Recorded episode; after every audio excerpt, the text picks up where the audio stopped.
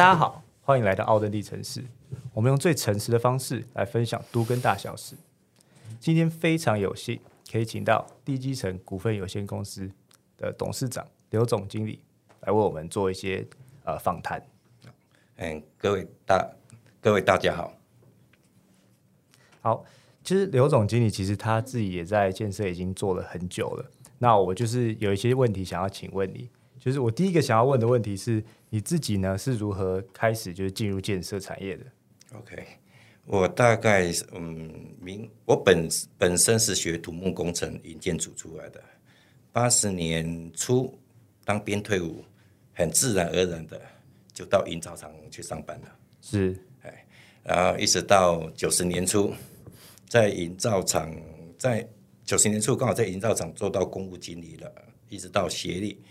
那个时候，很多营造厂都要转型做成建设公司，嗯，那老板就带着我们一级主管，嗯，同时开始去接触建设这个区块，嗯，因为营造跟建设是蛮大的一个落差的啦，是。因为营造厂只会造图施工嘛，嗯，然后建设公司不一样，对。呃因为要要讲究的团队所思考的模式完全不一样，就这样子慢慢的转型进来做建设，嗯，一直到九十七年，好、又又从建设接触到都市更新，一直到现在，嗯所以你说营造跟建设是完全不一样的东西嘛？因为很多人不一样很多人会把它搞混，好像建商就是自己就是营造厂。不一样。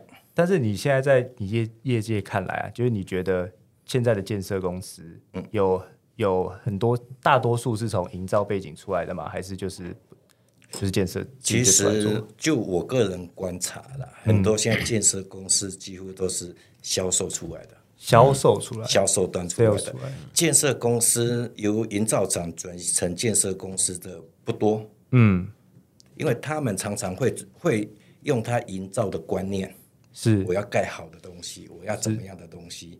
做工程的人，他有他的一个工程的理想性跟迷失。嗯，那销销售端的，他是以卖为为基础，你工程做的好坏，他不在乎，只要你如期如去完工就好了。所以，所以，所以我追到很多销售来销售端来做转型做建设都做得不错。是，所以现在大部分的你说建设公司啊，就是从都是从可能比较销售面，对反而是营造的部分，但是这样反而跟我们的原本的理理念好像有点冲突哎、因为我觉得感觉建设公司就是要。他们就是要负责所有全权把事情弄好的，未来的房子的安全性啊、保固啊，这些都是建设公司要负责的。嗯，那如果他们只是 sales 的部分，可是可能没有办法顾到这么全面的东西啊。没错，嗯他们就是有资金嘛，嗯，花钱请工地主任嘛，嗯，或者发包给营造厂。其实你说一栋建筑物盖好以以后结构产生问题，嗯，建设公司只有道义责任，道义责任，对，嗯，真正有法律责任的是营造厂主任技师跟工地主任。哦，就好像说最最近基基泰大直的案例一样，是是是，我一看到第一个反应，工地主任要倒大霉了，嗯。因为他有责任。嗯。那基泰可以说我是发包给营造厂啊，嗯，他营造厂是专业施工单位啊，是他要概括所有的责任。是然后营造厂可以说啊，我委托这个工地主任啊，他有工地主任的证照啊，哦，所以他就等于说一个推一个的感觉，就会产生一个一个断点。断点，哎，对，所哦。以机台的那个负责人在节目上就只是简单做个样子，就被媒体抨击。对，所以发生之后，我儿子问我一件事情，我说这个案子基台可以赚大钱。就是利益都是在，嗯，就是不用负责的人上面，他没有法律责任啊。对，对，对啊，因为因为工地主任现在早期的工地主没有这么明朗之前出的问题，好，其实工地主任很容易闪躲。那现在法制很健全，只要房子倒的，第一个就找工地主任，哦，第二个找这个营造厂的主任技师。是，哎，因为每家营造厂要有要有一个主任技师，第一个会先找这两个人，哦，然后老板其次再过来就建建设公司，将一层一层往上去的时候，这些人都只剩下道义责任。了解。所以你刚刚提到说，建设公司其实只要有资金，有人脉基本上有人脉，嗯，有人基本上就可以做。对，土地就去找开发人员，有钱就找得到开发人员。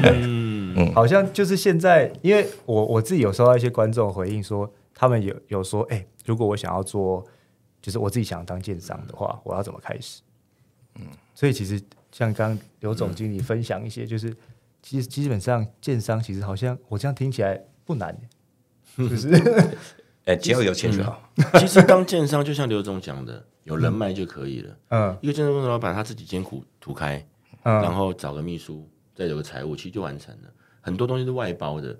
可是我最近有一个小心得，像我们在开发土地的时候，有时候会整地，是从废弃物清理到填水泥，填水泥有很多学问美感在里面。嗯我觉得那些整天爬里头晒太阳那些做工的人，才真的是盖房子的人。真的可是这些工人，他们毕竟知识水平比较没有懂得管理、懂得技术，所以就像刚才刘总讲的，又要有工地主任，又要有主任技师。这时候营造厂的负责人非常重要，他们负担的是盖一个房子的社会责任。你说中国很多豆腐渣工程不讲，南部的那个什么围观大楼，还是什么凌晨大群，一些过去的这些东西，我觉得营造真的是很多没改、其其实我常跟年轻的工地主任讲，是我们是营造业，对。但是我把它，我习惯把营造业称为良心事业，啊，真的。因为这栋大楼盖的好不好，即使我经验三十几年经验丰，我也看不出来，嗯嗯，因为你钢筋绑的好不好，对，已经关在里面了，我看不到。是。哦，是，哎，那你你既然要做这一行，你要对得起你的良心，对，是，对。是啊，是啊，啊，所以我我会把营造业当成良心事业。所以你说保就是那些真正重要的，像是钢筋，嗯。或者是你一些里面管线里面看不到的，就是都已经关在里面了，你，看不到。那有没有什么东西是比较现在科技发达，是可以用很多的东西去检测了。啊？啊，比如说哦，你有没有漏水？现在有仪器可以检测，哎是哦你哪个地方漏水，只能够去做检测。是那我们打个比方说，呃，排水管，嗯嗯我们排水管有分 A、B 管，嗯就是所谓的后管跟保管。嗯今天他跟你施工当中你没有看到，他跟你做保管，嗯，噪音破掉的机会都比较大。这你不会没办法知道，是因为都在里面。都关在里面，那就是我们工地主任巡查的时候，就是要去看他有没有偷掉。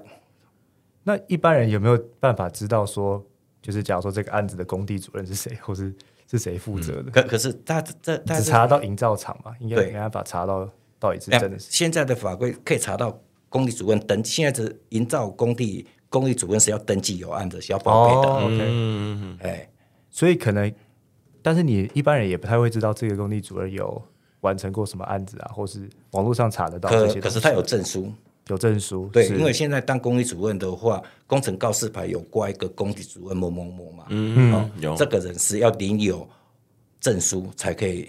OK，所以还是有一本一定的标准去对对对去审核出来。好像叫监造人，是不是？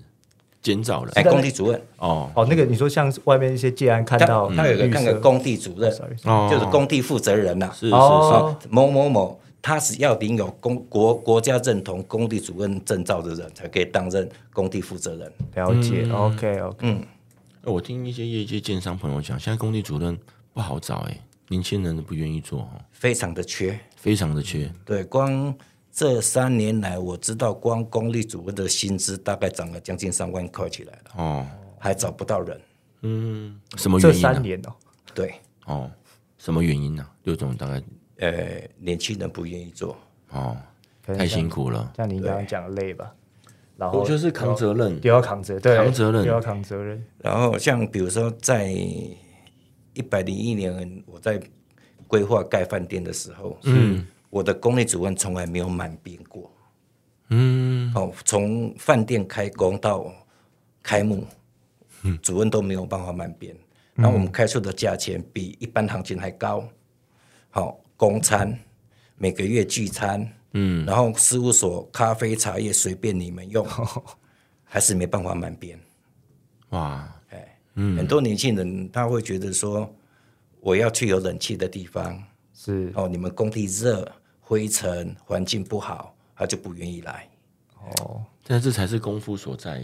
真的，嗯，然后另外一个就是说，我们早早期当公立主任都是高职毕业的、啊，专科毕业的，很吃苦的。那现在教改之后，每个都是大学生。哦，哎，然后你你说有些人就是说我一个大学生还还跑工地，是就这个这一层就慢慢就消失掉了。了解。嗯，我觉得，我想我比较想拉回施工当那一块。嗯，OK。因为一般人就是觉得，可能我们去呃，假如说现在新的建案买房好了，那如果是比较从外面看的话，对，有没有什么地方可以看得出施工品质好不好？嗯，只能够用它的粉刷面去看了。啊，真的只看到粉刷面了。对，然后哦，或者是窗户四个边四个角，嗯，因为最常出问题就是窗户，只要我们有开口地方，它的物理特性就是会四十五度的裂痕，嗯哦，然后会不会漏水？啊，哎，然后我通常嗯在看的时候，就是手很贱呐、我会去摸墙壁嗯，有没有平整，对其实手就感觉得出来的。你说直接摸一面墙这样这样对对对，然后这样走过去这样摸，就知道它它粉刷的有没有平整。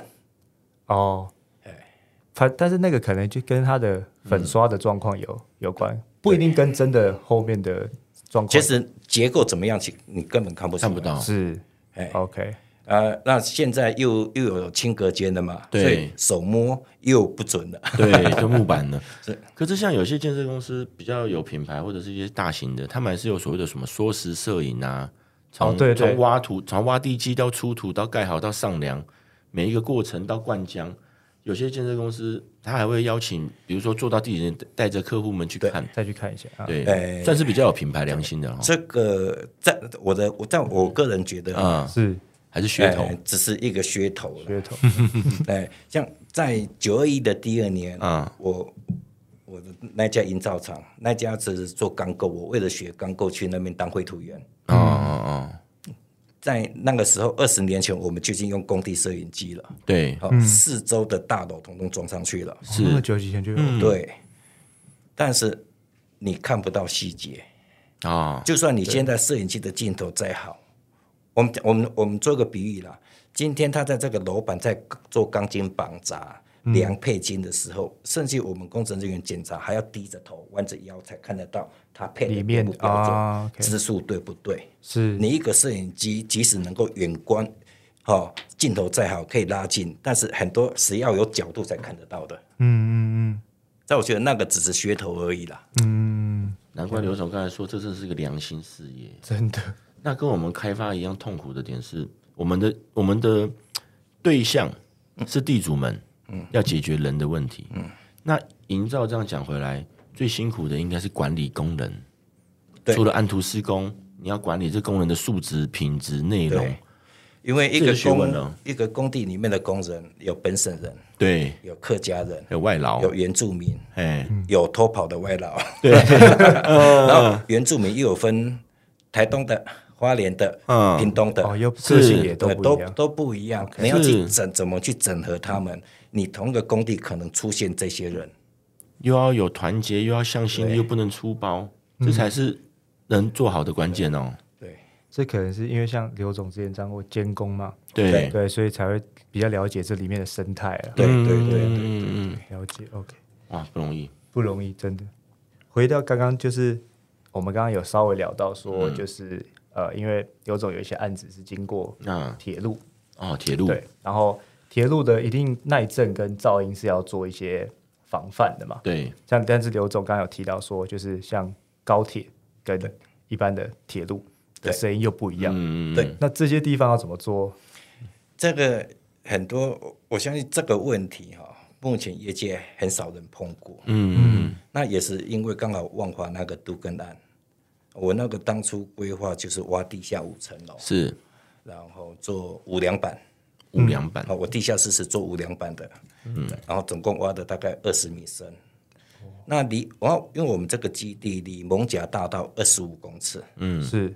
然后蒙甲大道底下是铁路局的隧道，跟高铁的隧道，它是蒙甲大道底下十二公尺，变成我们挖的比它深。嗯，那当初建造审查是有会高铁局没有错，有会铁路局没有错，都核准了。嗯，但是整个建筑物盖完交屋以后，当然在盖的当中是没有发觉，因为工地都比较嘈杂。嗯，交屋了，糟糕，哎，怎么会有铁路经过的声音？嗯，哦，这非常明显 care。然后我就再仔细观察，证实，哎，这个声音比较轻啊，这个是高铁的，啊，哎比较重，空空锵空锵的那种的，啊，这个是铁路的，嗯，就会有这种声音。它就是因为地底下他们经过低低频的声音传到二十五公尺外，我我们这里来，那又刚好我们挖的比较深，好像声音过来会有个音箱共鸣，对。就往上了。哦，然后我们那个我那一栋是十五楼的，所以楼上也听得到，是是？十一楼的也都听得到。哦，真的假的？敏感的人都听得到。嗯，哎，因为您刚刚我们在聊的时候，您说它是比较低频的声音，对。跟一般的那种噪音又不太哎不太一样。就你没办法用一些可能隔隔挡的东西，因为它它就会共鸣进来，是啊就等于说整个声音都会。那因为你刚刚也提到一个案子是说，就是它是装这些机机电或是冷气的在顶楼吧，嗯，对然后你说它也是在楼下也听得到，这个是在你九十几年时候，那时候前任老板他家里买了一栋饭店，那饭店它的顶楼，一般现在大家饭店业者都会利用顶楼去装设备，比如说冷气主机，对一些饭店的设备哈都会装在顶楼，对要节省空间。对，那那时候老板买了之后，我我帮他接手整个翻新跟跟规划，发觉也要去那边住嘛。嗯，糟糕，顶楼下来两层楼，到晚上只要冷气一启动，就会有嗯嗡嗡地频的声音。然后这个这个部分，在一百年我在规划新店饭店的时候，问厂商，嗯，你们这种事情怎么处理？嗯嗯，每个厂商说做，他们一定会做隔音垫。啊，然后我说隔音垫能够预防吗？没有一个厂商敢讲说可以预防，嗯，反而又建议我说，说那那我们可以可以再做浮动地板。浮弄地板，对它等于说这个机器是放在另外再灌一块地板这边，然后它是跟主结构是脱是脱离的、哦，啊，成本比较高。嗯，我还是一样的问题，能够完全克服吗？他不敢保证。嗯，然后后后来我就把这个案子的冷气主机放到地下二楼，啊。因为我们那个饭店总共有三百个房间，冷气对。要七百六十吨，啊，那我光装冷气的空间就要超过五十几平了。对。我放地下二楼，损失几个停车位，我所有的低频声音完全没有了，哦，那那个排水、通风什么都有办法克服的。都有办法克服。那回到刚才讲的，那那个铁路的怎么办？铁路目前我跟几个建筑师在讨论，其实大家都还没有碰过这个案子，啊，只能够去去去试验看看啊。那附近的新新建案也附近新建案是有听说一个，他是有做，嗯，准备打算要做隔震嘛，隔震然后自己效果怎么样，也只能够让成案之后再 试试哦来来去认定啊。其实，在我们开发端哈，我常遇到，像我在大安区信义线那边，嗯，那个信义路上，我们一定都会先看有没有捷运进线建图。进建的部分它就不好挖地下室，现建的部分你挖地下室一定会有一些零损相关的这些问题。坦白讲，地主最关心的就是，那我挖地下室怎么挖？未来这些噪音问题怎么解决？像我们住永和，永安市场到景安这一段，很多地下有穿越的那一段，嗯对对上面的房价都不好，明显会有这个吵的声音。会有会有低频声音上来，对，没错会有这个影响。对，这技术上，我们的目前的营造建筑工法有没有什么技术？目前还目前没有。然后前两天跟建筑师讨论这一块，对。我说我个人觉得现现在材料的非常的发达，对。那可以尝试着用可以吸低频，因为我们地下室都做连续壁嘛，嗯，连续壁一定会有个 double wall 嘛，对，double wall 用可以吸这种低频的材质来去做这面墙，这哦 OK，可以这样去尝试看看。如果用一个中空的一个空间，有可能吗？我随便乱乱想的。就原理上就是隔开嘛，对对对，震动对对对对对，就像气密窗双层的，它中间一个真空对蛮有效果。我不知道这个铁路铁轨的这些会不会有有技术上的？这个不要，因为 因为毕毕竟这个案例哈，目还太少目前就发 发生在哦万华那一栋而是是是，对对对对，了解。就是可能有给大家各位观众在看，可能要去看屋的时候，可以注意一下，其实不只是噪音啊，对，就是跟那些低频的震动的声音，也可以去注意一下。那像像刚刚嗯你提到那对。个题外话哈，就题外话。是双层气密窗。对。其其实双层气密窗的隔音隔音系数没有比较好。哦，它是隔热的效果比较好。其实双层气密窗那时候规划饭店，我曾经老板坚持要用双层气密窗，嗯嗯。后来找的台玻，我们去分析双层气密窗隔音系数没有所谓的胶合玻璃高。嗯，哦，真的哦哦，真的假的？对，这个是纯粹从台玻科长审在，因为你双层你双层气密窗是六 m 米的玻璃，，对中间是六 m 米的真空层，讲讲是讲真空层的、基本上不是真空，只是外面玻璃烤热，空气抽、抽掉而已。OK 是再来就是六米的玻璃。对那今天你做的时候，外面的环境高音、低音频率都不同。嗯，如果频率对的话，它会有共鸣的，反正反而会产生共鸣进到你室内来。哦，这样子哦啊，所以你看机场所有的它都是做胶合玻璃，然后胶合玻璃中间那一层膜是用隔音膜。哦，这样效果还比较好。对，然后为为什么会用双层玻璃？嗯，温差大，对，那里面才不会结露水。嗯，了解。如果说你冬天外面很冷，台湾又很潮，哎，这个量很潮湿，那你里面开暖气，墙壁就会结对。结露水。然后你用中空玻璃的话，这个情况就没有了。哦，是。所以就是主要是因为防止露水，对。温度的变化，对温度室内室外温度差异太大的话，室内的部分就会就会结露了。OK，对。了解。嗯，哦，原来所以这个也是今天才学到。这个这对整个观念是蛮冲击的啊、嗯，因为我我一直以为双层气密窗是最最好、哦最防防音的，中中空玻璃啦，对哎中空玻璃。OK，了解。那回，因为你刚刚说到说施工的品质可能比较没办法去做一些看、啊就是观看，但是你觉得建筑设备啊，譬如说呃消防、防水、弱电这些，有没有办法去看？消防消防通常事后做完，其实消防啦、供电设备都有消防队的标准。嗯。嗯，好，它是因为消防队都要经过测测试以后嘛，嗯，那台电也是他们的测试嘛，嗯，那我们通常针对这个部分，只是看它地下室的管路配得够不够工整，够不够严谨而已。嗯，那真正的会去看是看它的排水，嗯嗯，因为排水。排水跟每个住户影响是最大的。对这个漏水问题一发生就就头痛。那排水顺不顺，会不会阻塞？嗯取决于师傅的配管。嗯，那那现在我们的排水其实都是明管嘛，嗯很多师傅为了方便，就是直管、横管一个九十度弯头就接起来了，对，这样不行啊。这个是不对的。哦哦，这样是真正你转九十度这个弯头是要两颗四十五度，两颗四十五度的弯管组合成一个哦接头一。个一个 L 哦一个一个就好像的感觉。我们都市计划有一个道路截角的概念，哦，懂了解。这个这是标准工法它不。能九十度了，对像哦，是因为那个角角二十度那个角就容易卡住了，对，应该要这样子然。后碰到东西冲击容易破。嗯如果碰到它的弯头使用保管，对，它就很容易哦又保破。管又九十度，哦，法规上只要用后管，是是是，那它一旦接接上去了，你看不出来的。嗯，哦，哎，除非真的很内行，去去找它的代码，哦，这个代码才会显示出它是保护。建筑配置图都没有都不会写，是不是？就只会写代码，是不是？没有电子配置只会配线管路，那通常这个习惯都是按照国家标准该怎么做就怎么做嘛。嗯那营造这一行最弱的是机电，机电，嗯，工地主任，你说土建很厉害，嗯，机电是工地主任最欠缺的。哦，机电，对，那一些比较有知名度、比较有良心的厂商，除了工地主任以外，会会再配一个机电主任。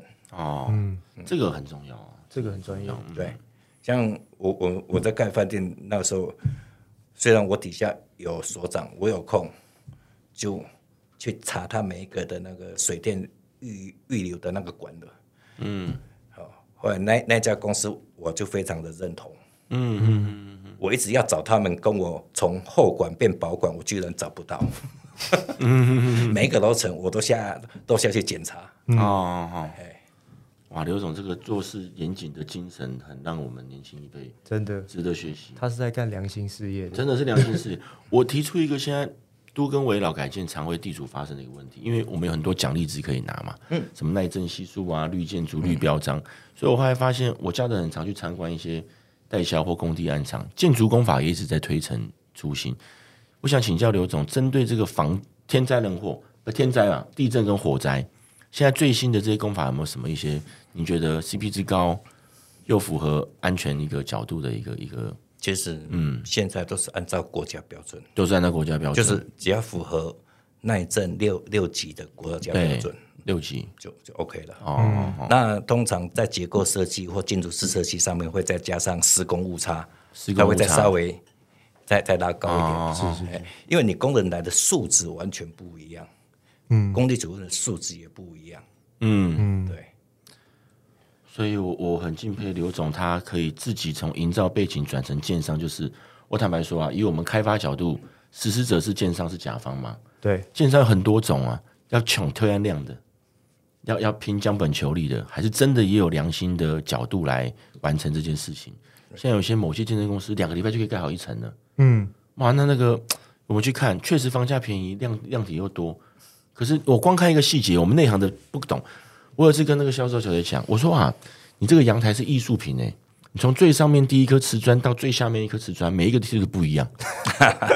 我说怎么会这样子呢？这是一个对，然后那个水泥就铺的不完整、不平了，你瓷砖贴上去当然就不平了，嗯，很糟糕。这样也是卖、欸，他正在玩销，卖的下下叫，因为行情三十，他卖二十五，哦，他也跟你讲，我帮年轻人可以成家了。啊，对，所以我觉得这个当然了，各有所需啦，对，对不对？有些是拼平价宅的，拼集合住宅的，但是你到一定的白领阶级或者到富豪阶级，他们看的东西是有他们的讲究跟品质，是。他们看的会非常的细，非常的细，非常的细微，是。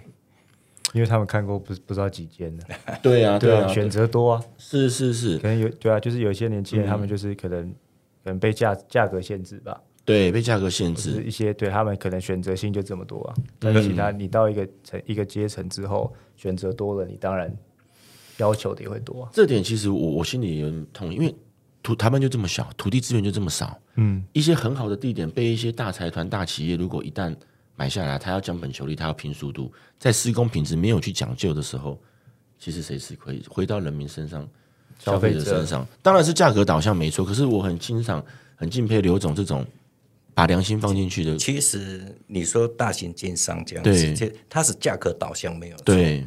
但是不会因为价格导向影响到它的品质，这个品质反不应该该影响它的品质才对不应。该影响，对对，因为我在当工业主任期期间，就是常常发生的案例啦。嗯，我要求这个厂商没有达到我的标准，要求他改进。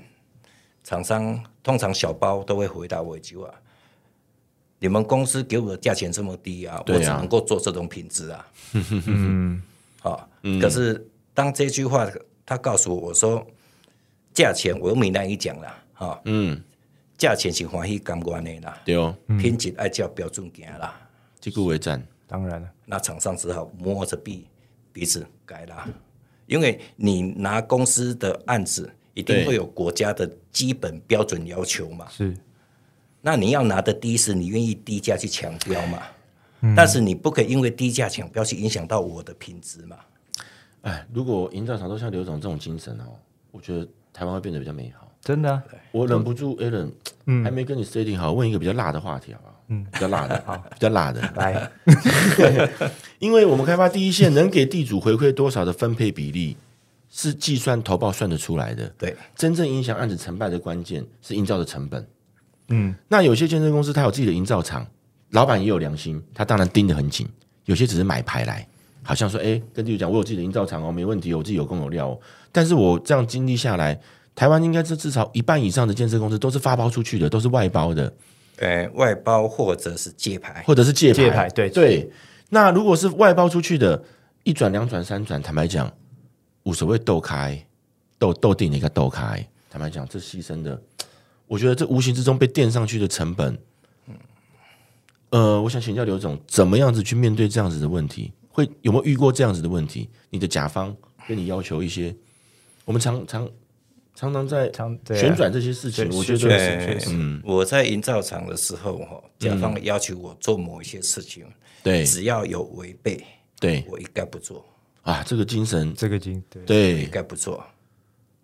我不好意思说，有些建设公司，你公司开一个案子才发包出去，他马上就调定新车了，真的啊，有些案子再更大一点，他发包出去，他就去买房子嘞，其实应该讲说，你现在我们刚讲这些，对。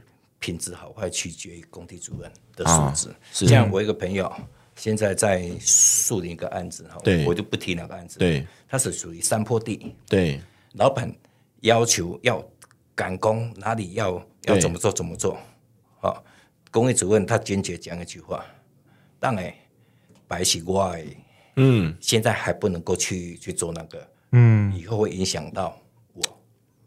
结果老板呢，董事长还是没他的皮条。嗯，嗯，这个就是工业主任你该要有的素养。真的，你的你不可以因为迎合老板，我要扒着老板的大腿，嗯我才有工作。对今天讲难听一点，没有你工地主任，谁帮老板赚钱？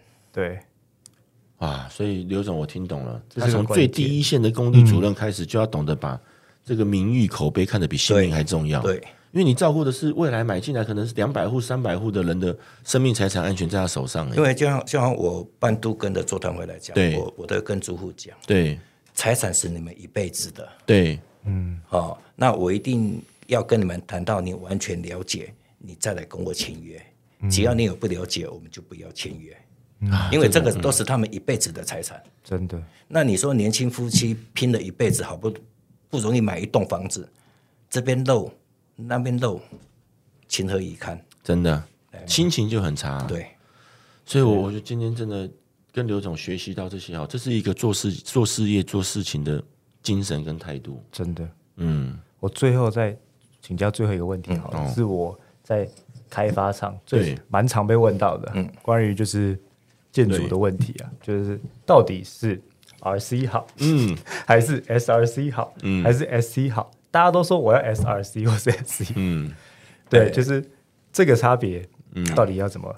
这个问题我也常常碰到，嗯，我都会跟租户讲，任何 RC、SRC、SC 我都不反对。嗯，通常 SC 是坐在办公大楼才有。，对，嗯。那今天你租户要做 SRC，嗯，可以，成本比较高，对对，你少分一点，我可以，我无所谓。嗯那你说哪一个好？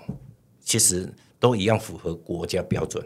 嗯，嗯，那那那每个人有每个人的偏好嘛。对，那回归到都跟跟地主谈的时候，每个地主当然希望我分品数多一点嘛。嗯，只有阿西能够分的比较多啊。嗯，对啊，那你说耐震怎么样？有耐震的因素，有地震因素，但是也也有火灾因素啊。嗯，你 SC 的房子，它就是怕怕火烤啊。对，嗯，你你说谁比较好？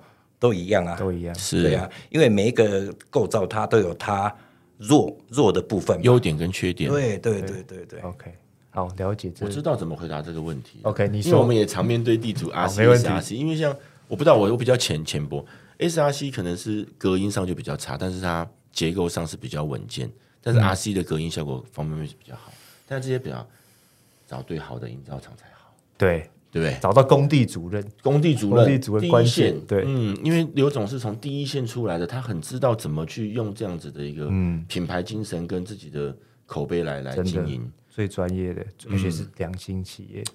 真的，真的真的我们今天真的非常感谢，有办法请到这么有良、最有良心的 这这建设，这这经不多，呃稀有动物，这一行三十几年的一个经验分享而已啦。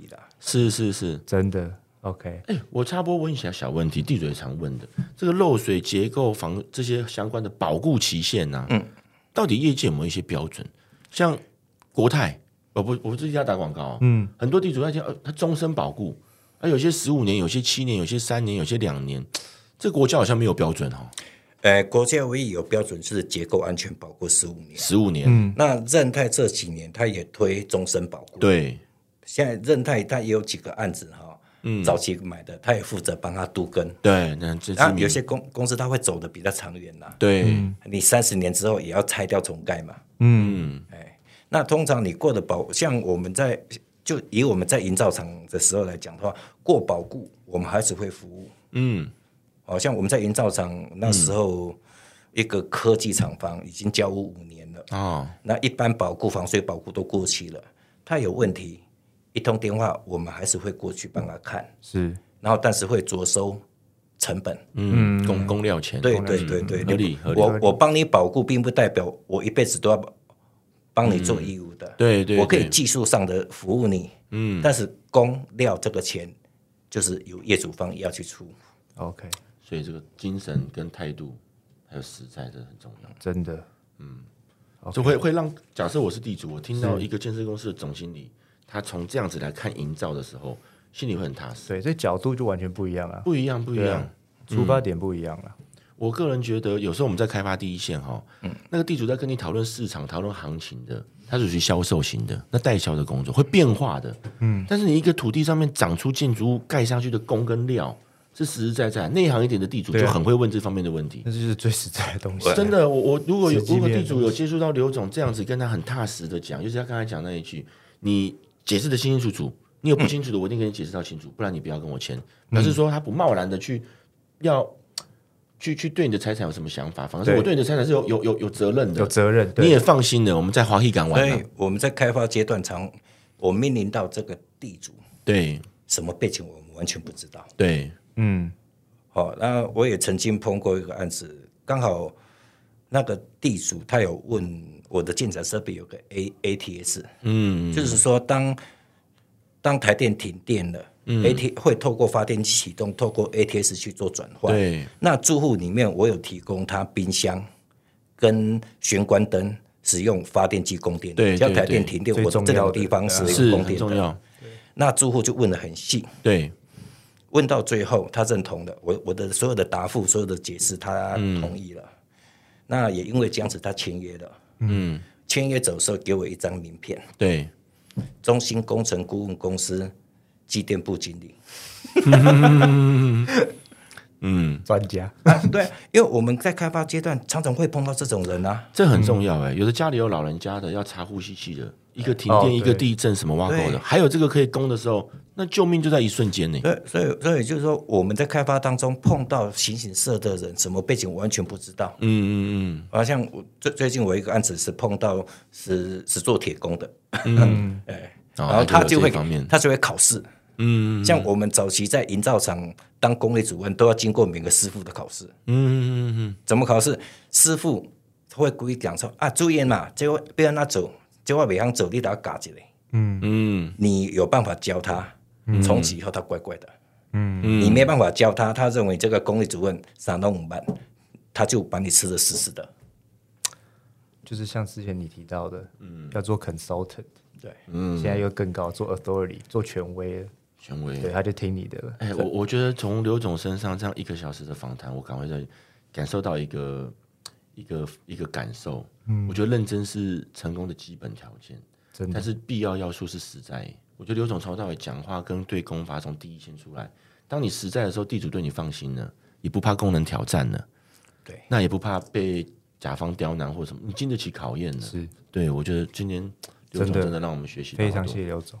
我今天的问题都在，保罗看有什么要补充的？哦，我我今天就是好好要回去体会一下 这个这个刘总不言而喻，他也不夸大，也不浮夸，讲的话都是把问题提出来，他怎么解决？是是是，对，给我们年轻人收获很多。其实最后，我我心目中，我我、我常在跟人家比喻，跟你们分享一下。是，谢谢。我说一栋建筑物就好像一个人，嗯，嗯，骨骼嗯就是我们的钢筋，对，肉嗯，就是混凝土，对，血管就是弱电、电力、排水，嗯，然后外面穿这个就是我们的粉粉刷嘛。嗯，你你你外墙粉刷再漂亮，你可能你买 LV 的来来穿嘛，嗯，你可能买买买名牌衣服来穿嘛，对对对。有的是买国国产，那纯粹只是外观嘛，，对，所以你一个人的体质好不好，嗯，真的是工地主任非常重要，太重要了。不然的话，你一个人你怎么会知道哦他